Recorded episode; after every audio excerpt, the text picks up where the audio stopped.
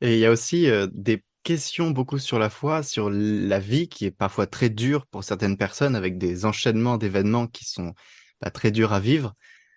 Bah, il y a mmh. Caroline qui nous pose la question, comment continuer dans la foi après avoir subi une trahison de la part de son associé, euh, avec des faits très graves, la perte de sa fille âgée de 18 ans, de ses amis qui sont décédés dans un accident de la route, voilà des, choses qui nous arrivent comme ça et qu'on a l'impression que le sort s'acharne sur nous malgré nos prières et rien ne se passe.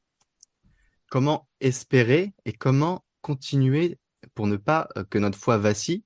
Comment euh, voilà comment s'en remettre au Seigneur et toujours euh, rester sur le bon chemin malgré toutes ces attaques qui nous sont faites dans notre vie? Oui, les épreuves sont là. Alors, je voudrais simplement que chacun prenne un petit moment et euh, pense en ce moment même, en ce moment même, des familles sont détruites. En ce moment même, l'injustice frappe des innocents dans les, ces, pays en guerre.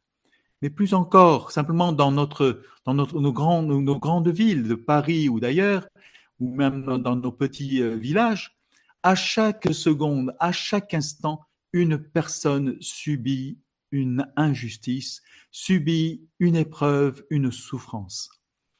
Je dois dire, frères et sœurs, euh, la question de la souffrance, de l'injustice, j'ai pu, euh, pour partager un peu ce que j'ai vécu quand j'étais euh, en, mission en Côte d'Ivoire, j'allais dans, dans, les hôpitaux et je me suis retrouvé auprès d'une jeune, elle avait 20 ans, elle s'appelle Valérie, et clouée sur son lit d'hôpital à 20 ans.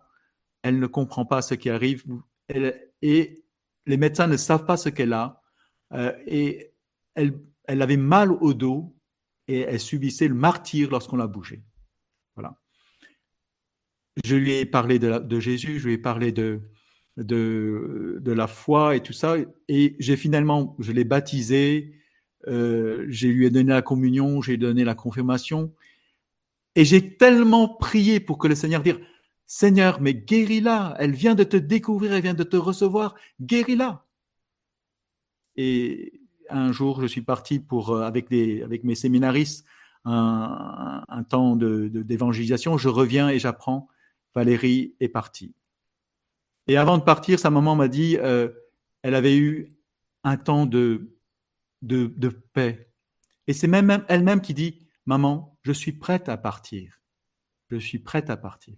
Voilà, frères et sœurs, souvent ceux qui sont à côté, ceux qui subissent cette injustice, ces, malheurs qui frappent, eh bien, sont secoués. Mais encore plus difficilement, ceux qui sont à côté d'eux et qui ne comprennent pas pourquoi il leur arrive ça. Pourquoi cette personne qu'ils aiment doivent subir cette, cette souffrance, cette injustice de la vie. Frères et sœurs, le mystère de la croix est présent au cœur du monde depuis toujours.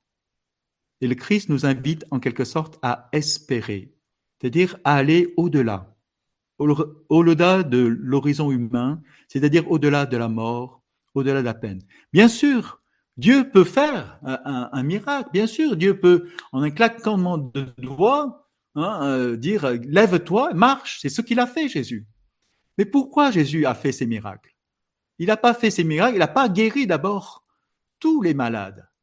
Hein? Euh, il a dit à un moment donné, c'est scandaleux pour nous d'entendre ça. Jésus dit un jour eh, Seigneur Jésus, tu es où là? Il était en train de prier, hein, les applaudissements. Tout le monde te cherche, Seigneur Jésus, mais qu'est-ce que tu fais à prier là? Euh, Bon, bah, écoute, Jésus dit il faut que je, je il faut que j'aille aussi dans les autres villages et que j'annonce la bonne nouvelle. Qu'est-ce que Jésus met donc en priorité? Pas la guérison, pas l'explication de toutes les injustices et les malheurs qui frappent le monde, mais il dit, je dois annoncer la bonne nouvelle. C'est-à-dire que Dieu vous aime et Dieu vous a envoyé un sauveur. Voilà. Et que être sauvé, c'est quoi? C'est pas avoir une vie euh, tranquille, peinard sur la terre. C'est pas avoir une vie euh, euh, sans épreuve. Nous ne sommes plus des hommes et des femmes, frères et sœurs, nous serons des anges. Si cela euh, est vrai, si Jésus transformait tout notre monde, ben ce serait le ciel sur la terre, mais c'est pas ce qu'il veut. il y a un lieu qui s'appelle le paradis. C'est le lieu où il n'y a plus de souffrance, où il n'y a plus d'injustice, où il n'y a plus de malheur. Voilà. Et peut-être que ces malheurs que nous, subissons, peut-être que nous, nous, nous, nous pousser, hein, nous stimuler à chercher, à désirer cet au-delà. Vous savez, j'ai un ami, j'ai accompagné pendant presque près d'une année, et euh, il avait un cancer.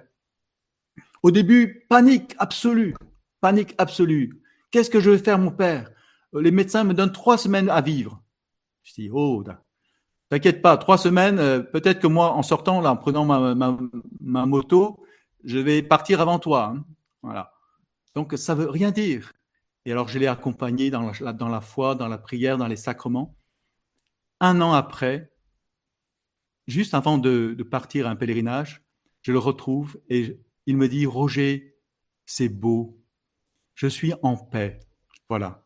Voilà, frères et sœurs, le chemin que le Seigneur nous invite à faire par la foi, par l'espérance, par le soutien de l'Église, par, le, par les frères et sœurs. Voilà, c'est ça. Euh, ne restez pas seuls, ne restez pas seuls. Entourez-vous d'amis qui prient pour vous, qui, qui, qui, vous aident à faire la cuisine, qui vous aident à, à, vous amener voir le médecin, etc. Ne restez pas seul, l'Église est là. Et elle veut vous soutenir dans cette épreuve.